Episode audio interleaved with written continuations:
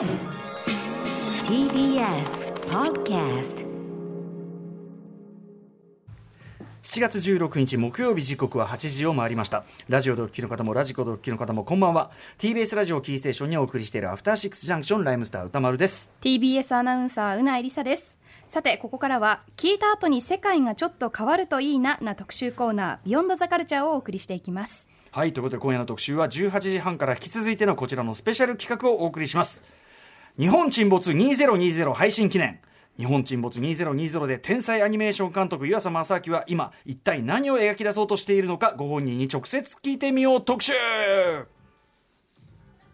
先週の木曜日に配信が始まったばかりのネットフリックスオリジナルアニメシリーズ「日本沈没2020」これまでたびたび映像化されてきた国産 SF の金字塔がこの度ついにアニメシリーズとして生まれ変わりました。えーそしてそのアニメ化を手掛けたのが日本が世界に誇る天才アニメーション監督湯浅正明さんです。2018年の「デビルマンクライベイビー」以来ネットフリックスと再びタッグを組むことになった今回ね、えー湯浅監督この作品で一体何を描き出そうとしたんでしょうか、えー今夜はネットフリックスオフィシャル企画として、えーこれからおよそ50分間ご本人にじっくりお話を聞いてみようと思います。ということで改めてご紹介いたしましょう。湯浅正明監督です。岩佐正明です。よろしくお願いします。いらっしゃいませありがとうございます湯浅さんだってえーお忙しいでしょ？今自作のそうですね、本当頑張らなきゃいけないんですけど、なかなかちょっと今手はゆっくりになっちゃってますけど。ね、いや申し訳ございません。というかね、あとプラスなかなかこうコロナ禍でですね、あの直接お越しいただいて、だから監督にリスクを負わすわけにはいかないというかね、今大事なお体ですからあ。すみません、ありがとうございます。僕はもうかなり距離を取ってですね、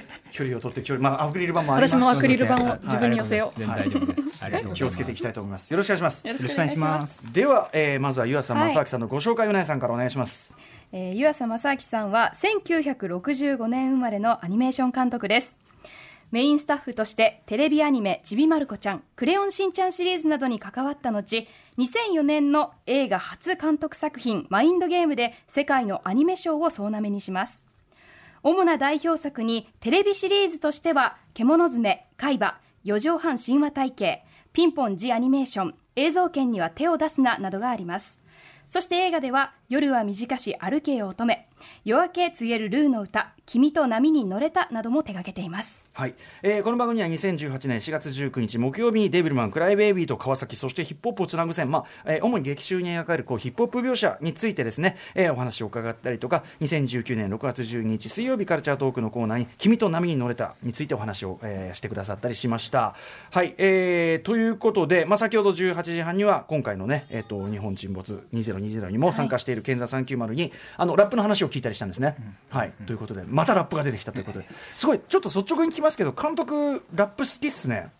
そうなんですかね、特にそうなんすかね俺、ラップ好きですってこう言える自信は全然ないんですけど、でもこうデビルマンから連続してのこうラップフィーチャーじゃでもないですか。なんか自然に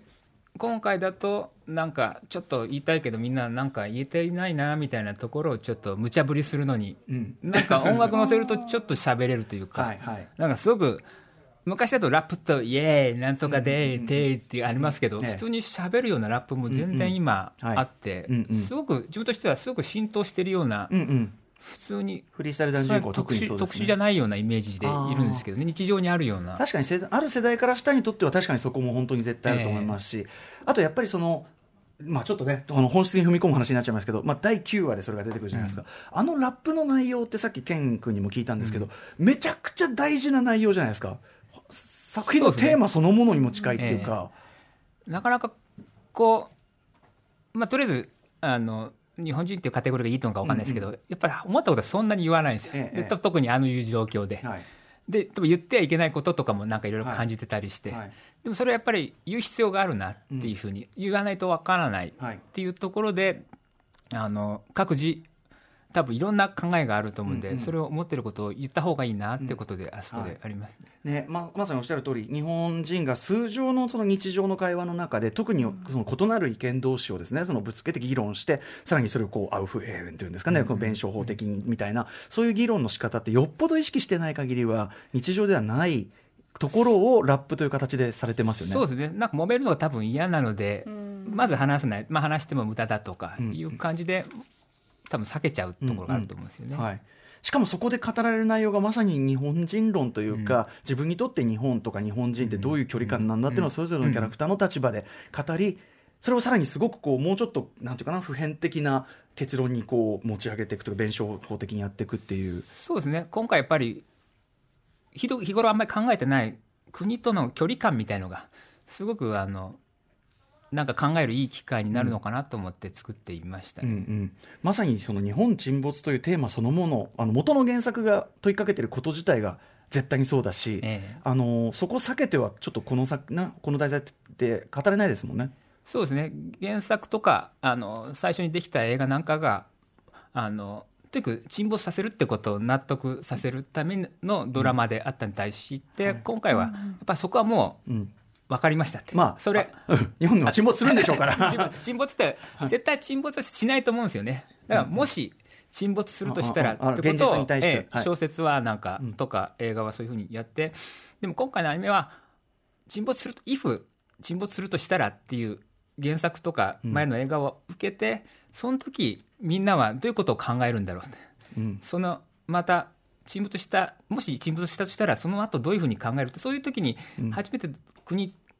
との自分の距離とか、はい自分の置ける場所ってことを考えるんじゃないかなと思って今回のテーマになっていますね。はいえーということで、じゃあ、そのね、日本沈没2020、どういう作品なのか、えー先週木曜日からネットフリックスで全世界配信が始まりました。全、えー10話。これどういう話なのか、ちょっとうなえさんから改めてお願いします。はい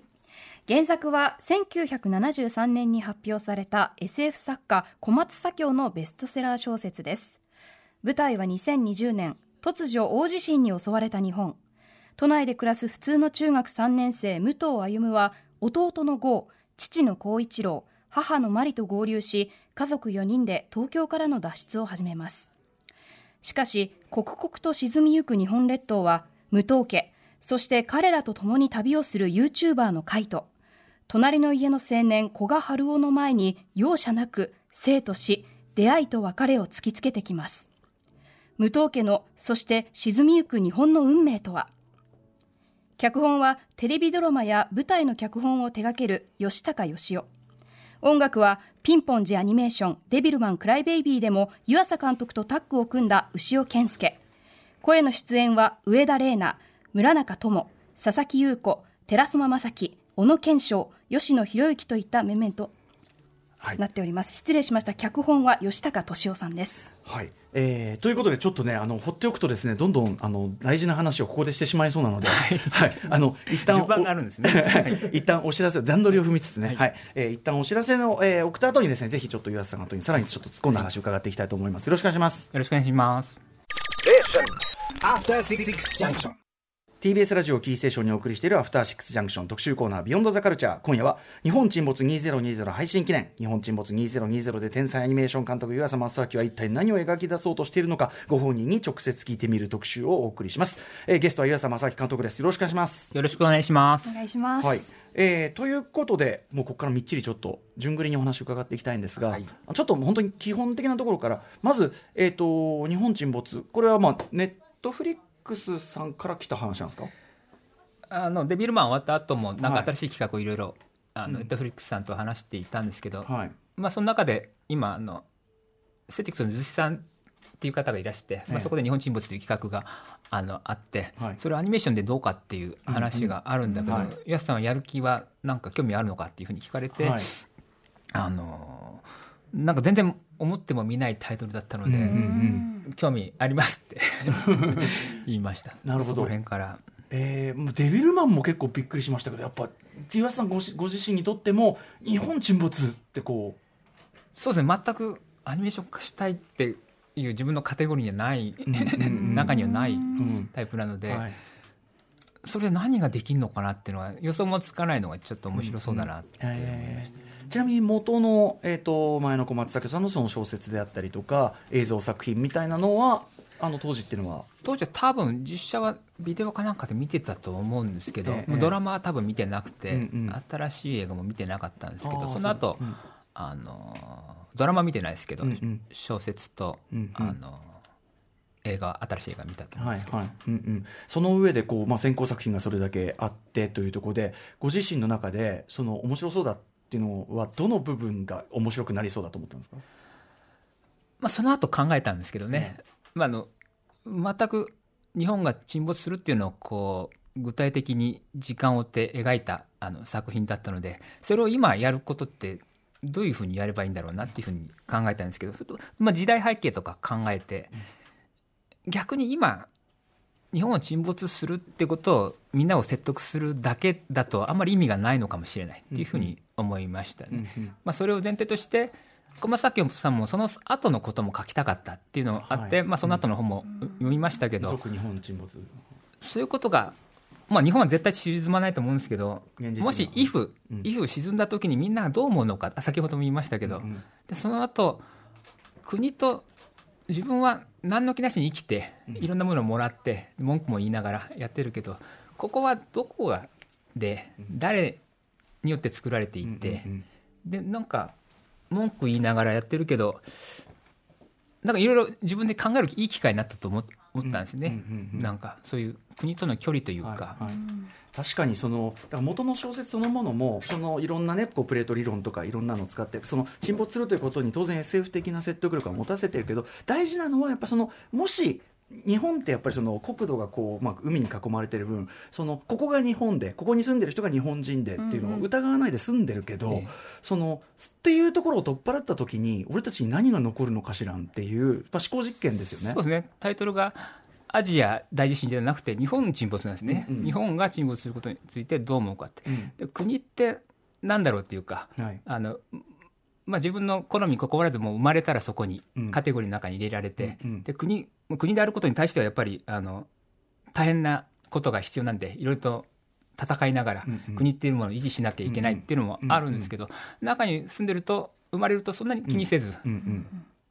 小さいタイプで言うとお家に生まれたみたいなその家庭に生まれて、まあ、親から育てられて何うんうん。やしそれで近所の人とはあなんとかさんちのうん。ぼぼっちゃんねみたいな。はい感じで普通にあうん。の接してもらってもしあの親とかが近所で悪いことしてると、あなんかあのとこのあのうちのガキかみたいなうん感じも受けている、あのいいことと悪いことを一緒に受けていくって、うんうん。まあそれをこう意見してこう変えていく力もなくはないんですけど、ほとんどの人はそこまで大きな力を持っていない中で、うんうん。あのどうしても入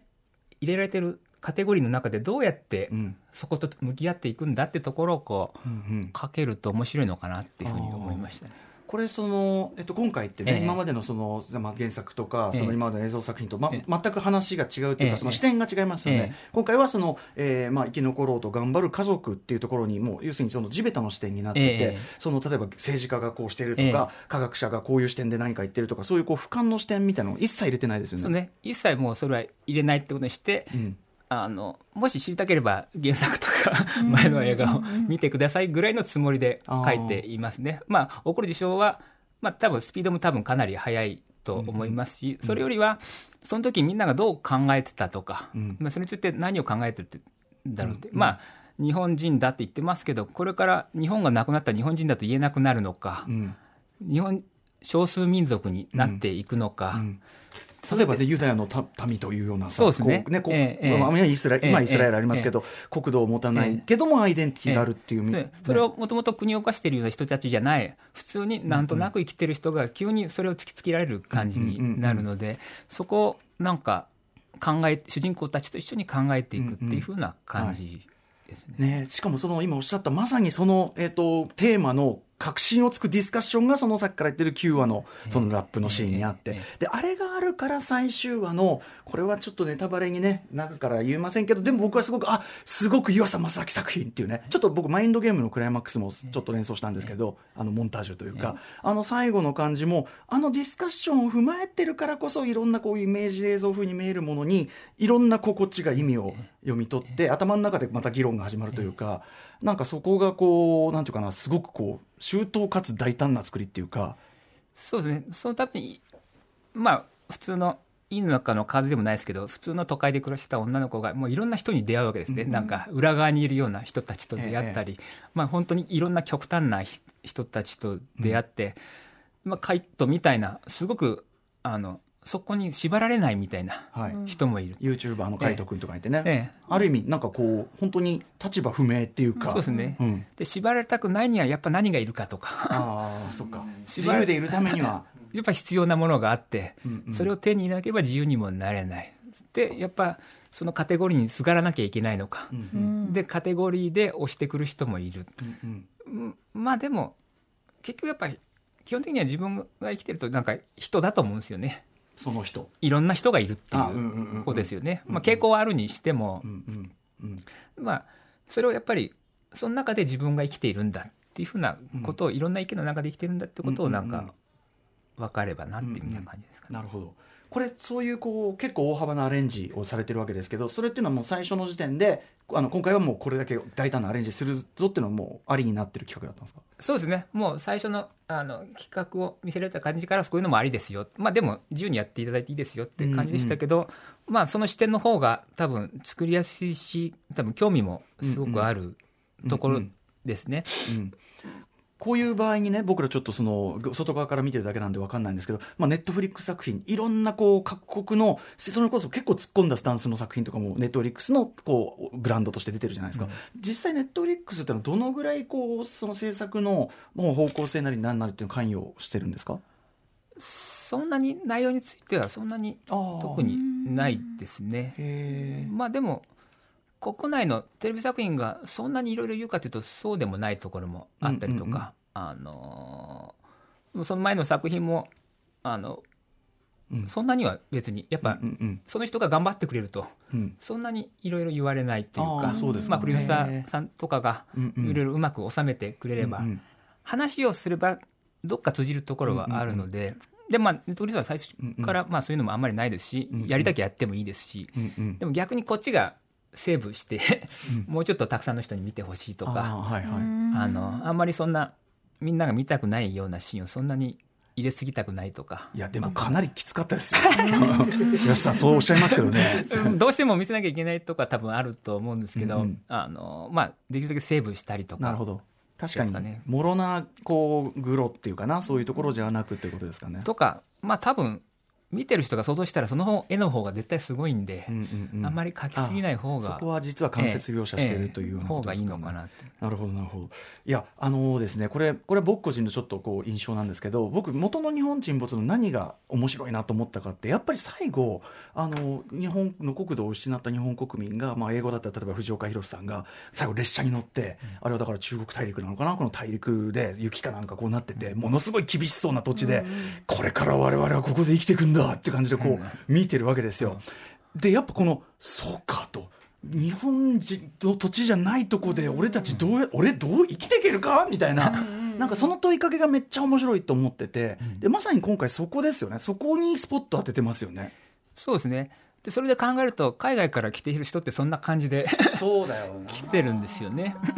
移民としてっていう方もいっぱいいらっしゃるわけで、地震の多い国にわざわざ来てる人なたちなんですよね。そうですよね例えば戦乱を逃れてとか、ええなん国内のその政情不安とかを逃れて、え難民の方も世界中めちゃめちゃいっぱいいるけど、えええ確かにだからこれ全然実は現実に例えばその安全な地域まで移動するまでに、まあ、脱落者が出てしまうとかって、これみんな世界中で現実に経験してることですよね実はね。そうですね。うんうんというような例えばその日本人の家族というのを描きながらネットフリックスですから例えばその世界の人今までのその安作品の中でも、いまあ、広くかつなんていうかな普通にこう何の気なしにこう見る人もいるじゃないですかそういうあたりっていうのは意識しました？モードとして。そうですね。あの、普通にドラマを見てるような感じで見てもらえるようにっていうふうな感じで おっしゃいますけど おっしゃいますけどなそう普通のドラマはあんなにきつくないですよ。ああ、そうですね。まあ、あの、もと、そうですね。やっぱ、災害ってすごくやっぱりうんうん。残酷ではい。大変だと思うので、まあでも、まあでもっていうか、あの、イフの話なんですよね。そうであったらっていううん中で。で、それが、多分そんなドラマではないし、ドラマっぽくはない、うん。まあ突然、うん。あの、いい人がはい。いい風に死ねるわけではないし、はい。っていう中で、まあ、主人公たちが何を考えている、まあ、それが現実に近いのかなっていうふうなうんうんニュアンスで考えていますね。実はあのこの番組でもちょっとさっきの時間帯ねちょっと話したんですけど、そこがすごいこのあのシリーズドラマシリーズの面白いところであり特色だと思ったのは、要するに通常の今その死亡フラグなんて言葉があったりしますけど、あこの人こうなるなみたいなのとか、まあ、少なくとも何らかの前振りとかがあっての幸みたいなのに僕ら慣れすぎてて、おそらく現実の世界がそうであるようにでも例えば死とかそういうのってまあそんなんあるわけない。フラグが立って死ぬわけじゃない、だから本当に何の前触れもなく何の因果関係もなく人が死んでいく。でもこれっての方が本当だよねっていうこれがすごくこう連続していく感じがしたんですね。そうですね。あの一切その作劇的なものは避けて、うん。突然起こる。まあいいことも突然うんうん。起こる、でもそれはなんですかねたまたまそう起こるようになった人をフォーカスして今撮ってるっていううんうん。人でやってますね、はい。まあ、その人がうまくいくためにいろんなあのことを用意してうん。そうなってるっていうよりはもしかしたらあのボートが発見できずにそこで終わったキャラクターもいるかもしれない。そこを何の気なしに取り過ぎたキャラクターもいるかもしれない。でもたまたまそこでそうなるキャラクターたちをこのカメラを追ってるっていうふうになればなと思ってやってました。ね。いやでもこれが本当にねその本当に見てて最初は、例えばあの家族に焦点を当てた。で外側では巨大なディザスター起こってるかもしれないけど、スペクタクルではなくその家族の生き残りっていう意味ではあの矢口忍さんの実写映画ですけど「サバイバルファミリー」っていう日本映画があってこれご覧になってないですかね、あの高速道路を歩くやつですかはいそうです見てると思いますね。あれをねそ最初はね序盤はその例えば、あのイノシシをかけたりとかね、はい。その豚をかけるサバイバルファミリーもあったりするんで、あそうかサバイバルファミリーみたいなね、こう多少はほんわかした家族のね、えー道中なのかなと思ったらその流れでえっ？っていう。だからあそこで僕その決定づけたなとこの話、はい。あこの話もうダメだ。もうもう一瞬たりとも油断できない、僕はあと感銘を受けたのはその後で要するに泣いたりわめいたりのところをじゃなくて、すごく悲しいことが起こるんですけど、みんなものすごい辛そうな要するに単に暑いのか疲れたのか、下を見ながら黙々と歩いてるところから次の話に始まりましたねですよね。あれが本当っぽいと思って。多分その後いろいろあったんでしょうけど、うんうん。多分そういう悲しんでる暇とかなく、ええ。内々にずっとなんか思ってることがうんうん。あって、その状態であってそこがだんだん吹き出していくみたいない感じで描いてます、いやだからねこの話次どうなんだで次の話始まったら、そう。黙々と嫌な顔して歩いている。自分が想定したシーンじゃないシーンから始まって。でも同時にうわきっと本当もこうであろう、これが嫌だっていうね。そういうなんていうかこう通常のドラマ剣崩しながらこういくとして、それとそのみんなが見るそのエンターテインメント性のバランス取るの難しくなかったですか？いや特に、うん。まあでも今公開していてあちょっとそういう特殊な作りになってるんだなっていうのはちょっと感じましたけど人から言われて。ああそうあ逆にそこは、えへえなるほど。あとこう次から次へとまあいろんな展開があるじゃないですか。例えば途中でこうあるこれ言っていいのかな？宗教団体出てくるとか、ああいうさまざまな要素っていうのはどういうふうにチョイスされていったんですか？そうですね。その団体の要素で言うと多分これからあのやっぱそこはあのか塊っていう集合体っていう意味合いですね。一つの小さな集合体、うん一見もなんか怪しくて、うんうん。なんか変な人たちなんだけど実はなんかちゃんとした考えがあって、うんうん。うんスタートしたものだけど今うんうん。こういう形になっているっていう、うん歩夢がこう出てってまあ一見い最初の印象とうん。なんかあので見てくるとだんだん変わってくる印象と、うんうんまあ、その中を一緒にちょっと見てる人と体験してほしいというか。要はここの組織はいいのかな悪いのかなっていうそこの部分もそうねもう頭からまるっきりおかしいこの人ってうん怪しいってとこがでもどっかやっぱ裏でちゃんとしたことが行われてたりとか、うんうんとかあのコミュニティっていうか、え。まあ国のもっとちょっと小さい、うんうん。あの家族よりは大きいっていんううん。団体をいい感じで営もうとしていたうんうん。グループでみんな良かれとしてはや当然やってます。し、ええ。あとえ参加してる人も全員動機は当然違って当然だったりとか、え確かにその日だっていうことかもしれないですね、あとやっぱりその例えばキャラクターたち家族もそうです今回の主人公の。あのなんていうかなバランス例えばその、えー、とそあの男の子はすごくこう英語半分英語で喋るみたいな子だったりとか、お母さんはそう、えー、とフィリピンでしたっけ？あの半分のハーフとか、なんかこうあの人物の配置の仕方みたいなところは意識されましたか？キャラクターのこうバランス。そうですね。あのあまり偏らないようにとかできるだけ幅のある感じであの中庸になるようなキャラクターがいない感じですかね。あの中庸になるっていうのは、うん。あのまあ、みんなが「あこの人いい人ね」っていうか、うんうんうん。この人分かりやすいわっていうキャラクターがないような感じにしましたね。へえそれはもう主人公家族も含めて、そうですね、お母さんもちょっとすとんきょうに写真撮ろうとか聞く確かに。人で、うんうんうん まあ後でいどう考えてたかは分かってきますけど、うんうん。お父さんもすごくなんかあのアウトドア派をこうガンガン出していくし、うん。で主人公の女の子ももしかしたら見てる人はもっとガンガンちゃんと行動すればいいねってちょっとジクジクしてたりするっていうような、まあどちらかというと感情移入しにくいような キャラクターたちにその代わり群像劇でたくさんいろんな人が出てきて、うんうん。見てる人が少し分かるようなキャラクターがそれぞれ持てるといいのかなと思って作ってみました、ぼそっかなるほど。僕がまあそれと関係してるかもしれませんけど僕がすごく感じたのはそのに、まあ、僕らがイメージそんなのはもう存在してないのかもしれないけどいわゆる普通の日本人って言っているけど、日本人って言ったっていろんな出もはや出自のいろんな人がいて。そのみんながいも昔の人がイメージした日本人っていうのともうすでにちょっと違ってるのかもしれないしみたいななんかそういうバランス感を感じたんですよね。そうね。多分あれが多分普通の家族だと、うんうん。僕の的には思うんですよ、うんうん。割と多いというか、うんうんうん。そんな穏やかに見えてもうちであんなに喧嘩してたりとか多分すると思うんですよね、うんうんうん。どっかすれ違ってたりとか、うんうん。本当に家族とかでも本当僕も大人になって何十年も経ってあれ親ってこういうとこあんの？はいはいはいはい。って気がつくいたりするって、うんうんうん。ここまで人って分かんないのかって思うところがやっぱりあって、はいはい。残念なところもあるしやっぱ人間って奥深いなっていう思うところがあって、うんそういうところでなんかそれを表現できたなっていうふうになるほど。あ、それはでもすごいわかります。なんか年取れば取るほど、普通なんてねえな、本当にですね普通なんてない、本当にっていうことをつくづく。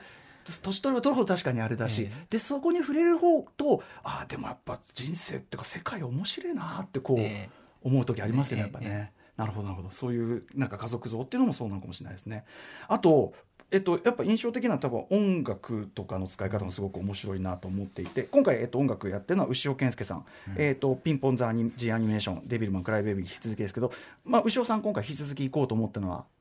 なぜですか？そうですね。あの最初はこう大げさな音楽もダーンって考えてたんですけども、そういうミクロな視点で書くってとこで考えた時にやっぱ牛尾さんが、えー今までピンポンとデビルマンって言ったら割と派手なガンガンっていう感じでやってたんですけど、彼の、まあ、ソロユニットでアグラフではもうちょっと繊細なすごくいい感じでやっていて、ん。でなんか巨丹の山田さんとはもっとないい感じでやっていて、すごく山田さんと楽しそうにやってるなっていうのがほうほうほうほう。もっと牛尾健介今までやった日本よりはアグラフ風っていうか、うんうんうん。もっと感情のひだに寄ったような感じの音楽を牛尾さんにやってほしいなと思って、今回また牛尾さんとうんうん。やっています、なるほど。やっぱそれも全体の作劇として日本沈没ってその我々が聞いた時に最初に想像するようなやっぱでかいディザスターな絵面とかね、あんまりそそこはやってないじゃないですか。でほほぼやってない、うん。っていうのと関係してますかね。そうですね。それよりはそれを見てる人の気持ちにそれをこうあまりに大きな出来事が起こりすぎてて、うん。受け入れられないっていううんうん。とがあの例えば割と序盤の方で人が亡くなった時もなんかうん。空に飛んでるタオルが綺麗に見えてるっていう。はい、そういうことってあるかもね。うんうんうん。そのね、さっき言った僕は度肝抜かれたシーンでもありますから、はい。とかあの火山の噴火がなんか綺麗に見えてしまうってもうとても危険な状態なのに、っていうなんかちょっと受け入れられない火だみたいなものをそういうふうな音楽で表現できたらなっていうふうにうんうんうんなるほど。だからなんかその多分それも含めてだからあれでしょうね。そのいわゆるこうドラマ的なこう盛り上げとカーブの作り方がちょっと違うんですかね。そうですねあ割とあまりそれをやらないような感じで特に前半はそんな感じでやってうんます、うんうんこれはひょっとしたらその主題歌がね、えー、と大貫妙子さんと坂本龍一さん、これもともとは2010年の大貫さんのアルバムに入ってる、えー坂本龍一さんのアルバムに入ってる「えー、Our Life」という曲ですけどあれもすごいオープニングもねすごい静かな曲でしかも映像も、えー、とこれアベル・ゴンゴラさんというスペイン出身のアニメーターさんによるすごくこう静かな、こう日常の穏やかな景色で中身と全然違うというかむしろその中身の前のとこですよね言っちゃえば日常。ねどっちかなっていうのがあったんですけど暗いオープニングでうんうん。始まっても本編も暗いのか、まあ逆にあまあその曲の「あの Alive」っていう曲がうん。本当日常的で、うん。あのいい曲なので、逆に毎回暗いのを見る前に失ったこう日常っていうのを毎回見れるとまたそれもいいなっていう風なな感じで。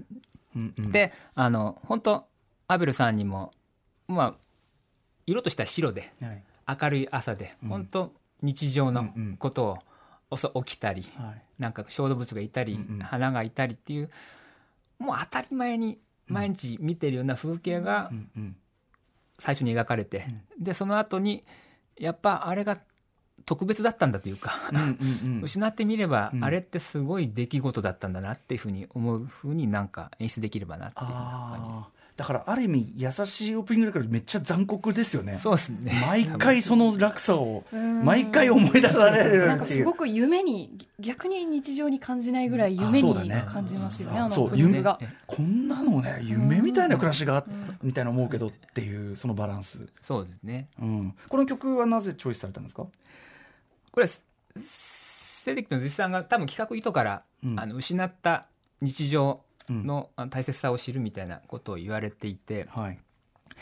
でまあでもオープニングいろいろ考え方はあるなと思ったんですけど、はい。曲を聴かせてもらったらもうその方向でいきたいなっていうふうな感じで、うんでも曲が本当日常を描いていて、でちゃんとしたしっかりした足取りもあるうんうんうん。歌詞であって、うんうんうん。それが本当とてもいいな優しくで綺麗で、まあ、逆にそれが残酷なのかなっていう感じがします。じゃあちょっとここでその曲を一旦聞いてみましょうかね。えー日本沈没2020主題歌になっております。大貫妙子坂本龍一で A ライフです。大貫妙子坂本龍一 A ライフです。はい。ということで、えっ、と、今聞きながらもね、いろいろね、しみじみうないさんとね、もう続けてみるとどういう気持ちになればいいんだっていうね。アニメって例えばネットフリックスだと連続で全話が一気に見られるんですけど、テレビだと1週間おきじゃないですか、はそのあたりで音楽の使い方とかもうんうん。考えられてるのかなっていうのはいかがなんですかね、まあでも多分連続して見ることは考えてやってるとは思いますね。うんで、うんえっと、エンディングを結構エンディングの曲っていうふうに用意してなくて、ね。あのデビルマンそうそうですけどそのエンディングに合った曲を割と使える、あの牛尾さんの曲を使えるので、うんうん毎回いろいろ考えながら、はい。毎回違いますもんね、ええ。無音だったりね。はい。いやーあじゃあその投資味であるというかねそのそのずっと連続して見てしまう見る人もいっぱいいるという時とやっぱ作り方どこが変わるんですか？あんま変えてない気がするんだけど、あれ？うん。だから1話から2話の飛び方は多分1週間飛んだ方がしっくりくるのかなって感じがするんですけど、うん。間に時間があったって感じがすると思うんですけど、もしかしたらそん。なに変えてないん。ですけど時間が足りないと思う人もいるかもしれないですね連続してみると、でもそれでも大丈夫だろうとは思って作ってますね、なん。か僕は逆にやっぱり毎回毎回あまりにも血も涙も神も仏もいないのかっていうことが起こるから、その次こそ何か救いがあるああるのかと思ってここで寝れねえよと思って続きを見ちゃうっていう作劇って感じがしたんですけどそこは意識されてないんですか、あいやあのとにかく続きが見たくなるってことはすごく意識してると思いますね、まあ、できればいうん。一気にまとめて見ちゃうのかなっていうふうな想定で、うんうんということはやっぱり終わりどころとか、まあ、クリフハンガーとはまた違いますけど終わりどころにその僕が抱えたようなですねその捨て場のない気持ちを抱えさせるみたいなそこら辺は意図的だったんですか？そうですね意図的に。やっぱりか。なるほどなるほど。あとちょっと音楽についてちょっともう一つだけ聞きたいんですけどあの牛尾さんに、えー牛尾健介さん引き続き音楽をお願いしているということで途中あの牛尾さんのオリジナルではなくて、えっと、吉村宏さんの、はい、曲が、えっと、レクションもレコードを見せて、えっと、DJ するところ海斗君が DJ するところで出てくる、ちょうど僕の番この番組でですねあの環境音楽特集というのをこの間やったばっかりで、その中で吉村宏さんのお仕事というのをご紹介したんですけど、まあ、今世界的にも注目されてて、あのだからすごくタイタイムリーというか感じがしたんですけどこれ吉村宏さんの1986年のアルバムですかね、あれを使われてるのはこれなぜですか？これは牛尾さんの選曲なんですけど、まあそういう設定で使うときにどんな曲がいいですか？って聞いたら、まあ、牛尾さんがこの曲が多分ぴったりだし、はい。なんかそうすることでなんか意味をすごくなんか持つかんと思いますよってことでこの曲を今後ろで流れてるのかな、ねはい。えー、と吉吉村宏さんの「クリーク」っていう曲なんですけどね、これ元のアルバムめっちゃレアっていうね。そうですね。でこれアルバムめっちゃ高いんですよ、んだからなんか表紙も出せるならそのアルバムを出した方が。いい あのすごいどどやで、特徴的な葉っぱの絵が描かれたね、でも見ると覚えますよね。覚えました。うん。でもこれはその、えっと、監督としてはその選曲が牛尾さんだとしてどういうこうオーダーをしたんですかこの場面？DJ、まあ、クラブというかねそうですね。DJ の場面ですよね。あのハローっていうのがレコードマニアっていうふうなええ感じで、でそれをこうカイトが無理やりかけて、うん。でまああの場面ではノリノリの感じにはい、あの四つ打ちビートをね、ええ。あのマッシュアップしてやってました、はいのところに急にそんな曲が流れて違うよって感じで、うん。ところをちょっとアレンジして、はい。なんかカイトが聴かせるっていうんうんうところなんですけど、その後レコードが割れてしまって、うん。でもまたそれをもう一回聴くっていう、うんうん。あのその後に、うん。ってところがあれネタバレなのかな？それが、うんうん。それがやっぱり意味があるというか、はいはい。うんうん。それがまた、壊壊れても再生もしますしね。はいあとそれ作っていくところがやっぱ作者の方の,、あの音楽を作っていた姿勢ともなんかつながる感じがしていてあの、まあ、そこが好きな人はなんかそこにつながるんじゃないかと思って吉村宏さんのその作品というか活動みたいなのもご存知だったんですか？はあの牛尾さんからもらったとウィキペディアで見てくるんですけど。これだから面白いなと思ってその1980年代の環境音楽というのをあの世界の中でしかもちょっとビートをマッシュアップしてそれで人々が盛り上がるっていうね。なんていうのかな。なんだこのバランスと思って。うん。なんかじゃあそこはなんかこういろいろこうその牛尾さん側の打ち返しも含めてちょっとマジック一マジック起きたとこって感じなんですかね。そうですね。牛尾さんがこれはいきますよ。これ流れたらかっこいいと思いますんで、えーまあ、確かにかっこいい。あのちょっと僕もこの環境音楽特集やった、ね、流れがあったんでちょっとうおおっていうか、うん、タイムリーって感じもねありましたねやっぱね。あとこうまあ家族のところに焦点を当てるとはいえそのもっと大きな部分というかこうなんていうかな例えば社会が崩壊していく時のあれでリサーチとかっていうのは今回はされたんですか？最初にあの脚本会議みたいなのが行われてる時たくさんいらっしゃるんですよね、まあ、ええ。いろんなものが得意な方がいらっしゃって、うん。うん。まあ、火山が爆発したらこういうふうになりますよ、まあ、自衛隊がこう動きますよとか、うん。いうことは一応お聞きしながらうん。作っていって、まあ、それでこう主人公たちに見えない情報は全部さっぴいていくみたいな感じで、作っていますね。まあ、でも結構見えないので、うんうん。えー結構すぐ分かりづらくは作ってると思いますね。うんうん。じゃあ一見ここ情報として語ってないじゃんって見るところも裏付けとしてはある。そうですね。あの他でやってるけど拾ってないっていうか、いろんなものをネットでも見てるしけど拾ってない。で自衛隊もすごく最初から動いてる。まあ携帯の中にちょっと写真もありますけど、ええええ。なんか動いてるけど特にそれを描写してない、うんうん。まあ、そこがいないところを主人公たちは言っているみたいな、はい。え先ほど突然起こる何にでも起こるっていうような感じでうん。彼女たちが見てないものはうん出さないし、はい。見てても筋に関係のないものはうんうんうんうん。全然映してないみたいな感じにしてますね。でも確かに実際の災害とか見てても、確かにもちろんね自衛隊の皆さんがですねすごく素早く活動してええ。っていう時はあるけど、えやっぱ必ずしもその全部に行き届いてるわけじゃないっていうか、ねそうですね。行ってないとこもあるし。のすごく多分活動されてると思いますね、うんうんうん。で重要なところから重点的に回って、多分いろんな脱出計画とも多分いろいろ行われてると思います、あの家族は割とちょっとそのみんながこう行ってるのと違うルート歩ってたりするからね。逆にだからそこが出会うのを 逆にそれがいいルートだったのかっていう問題もありますけど。ね。ここがでも僕やっぱディザスタームービーの醍醐味で、えその選択どの選択が正しいかなんて誰にもわからない、そうですね。でもそれもいろいろあるんですよね。でまあそっちよかったで、まあ、反対側と言ってた人たちもがダメだったのかと思ったらそうでもなかったりとか、うんうんうん。まあ、いろんなことが多分あると思うんですよね、うん。なんか。でやっぱ得られる情報限られてるからでもこね。これすごくでもあの近年、まあ、もちろん例えば大雨被害も現在もありますし、えーまあ、地震もありましたし、なんかそういう時にでちょっとい一時期情報が遮断されてそれこそ、まあ、じゃあネットは見られると。でもネットだってどの情報を信じていいのやら、そうですね。なんかあの感覚ってその今よりだから僕1973年に日本が本当に沈没すると思ってる人はいないと思うけど、国が機能停止するっていうことに関しては、やっぱり当時より今の方がみんなリアルに実感できるんじゃないかなと思ってて、僕すっごい怖かったです。あの,、ええ。あのスマホを見てどの情報が真であるか、ええ。でこっちの方人が言ってることが正しいかもしれないしでなんかみんなピリついてもいるし、はい。みたいな、えわ怖い。これもういあと一個ツンってやったらなんかものすごいひどいことが起こるみたいな、なんかそういうこう今の時代ならではのディザスターもの特に日本を舞台にしたものディザスターのリアリティというか、そうですね。あの多分結構穏やかな状況ではあ穏やかな人柄ばっかりだとは思うんですけど、ええ。やっぱそういう極限状況になって、ん。まさにこう震災よりもでかいなんか、うん。巨大なあの、起こった時やっぱどうなるんだろうっていううん。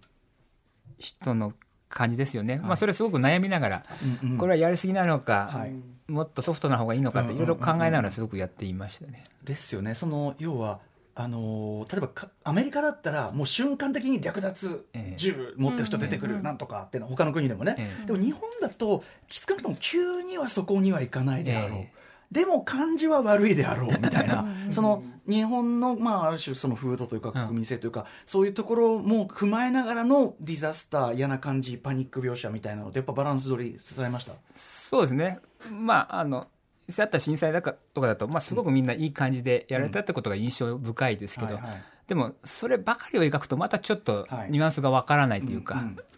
やっぱ悪い人は必ずいて。あの車の男とかね、ええ。いました、うん。とか悪い人じゃなくてもなんかちょっとそういう態度を取ってしまう、まあ、携帯の電池貸してとか、まあ、あの悪い人じゃないと思うでももし携帯の電池があと20%とかだったら、ええこうもう電話できないこと考えると、何それ無理よってなるだろうなって、僕は絶妙だと思ったの。はペットボトルのおじいさんとおばあさんのペットボトルのあれリアルでしたねなんてことを書くと思って。あれなんか誰も悪くないじゃないですか、そうですね。そう誤解、お互いの誤解というか、誰も悪くないのにいやリアルだったあのシーンなんかこうささくれ立ってくる、うんそうですね、まああそこで違いますとも言えない、はい。人助けのつもりなんだけど、ええ。こっちは助けるつもりなのになんでこんな気持ちがささくれ立つんだっていう。あれ？みたいな。あああいうのもやっぱ一個一個こうなんていうか。そうですね、あれも彼女がああいう行動に出るのも、やっぱ母親とのちょっとコンプレックスというか、うん母親は人を助けていて、うんうん。で自分もなんかちょっと助けたいっていうところからちょっと出たら、ちょっと勇み足で、その後の行動がおぼつかなかったみたいな、なんかそういう気遣いゆえに、またなってしまう状況みたいな感じですかね。そういうこうなんていうかな、まあ、これこれはほ褒め言葉と取っていただきますけど一個一個の嫌なディティールっていうのは やっぱこうアイデア出しして並べてたみたいな感じですか？そうですね、なんかあの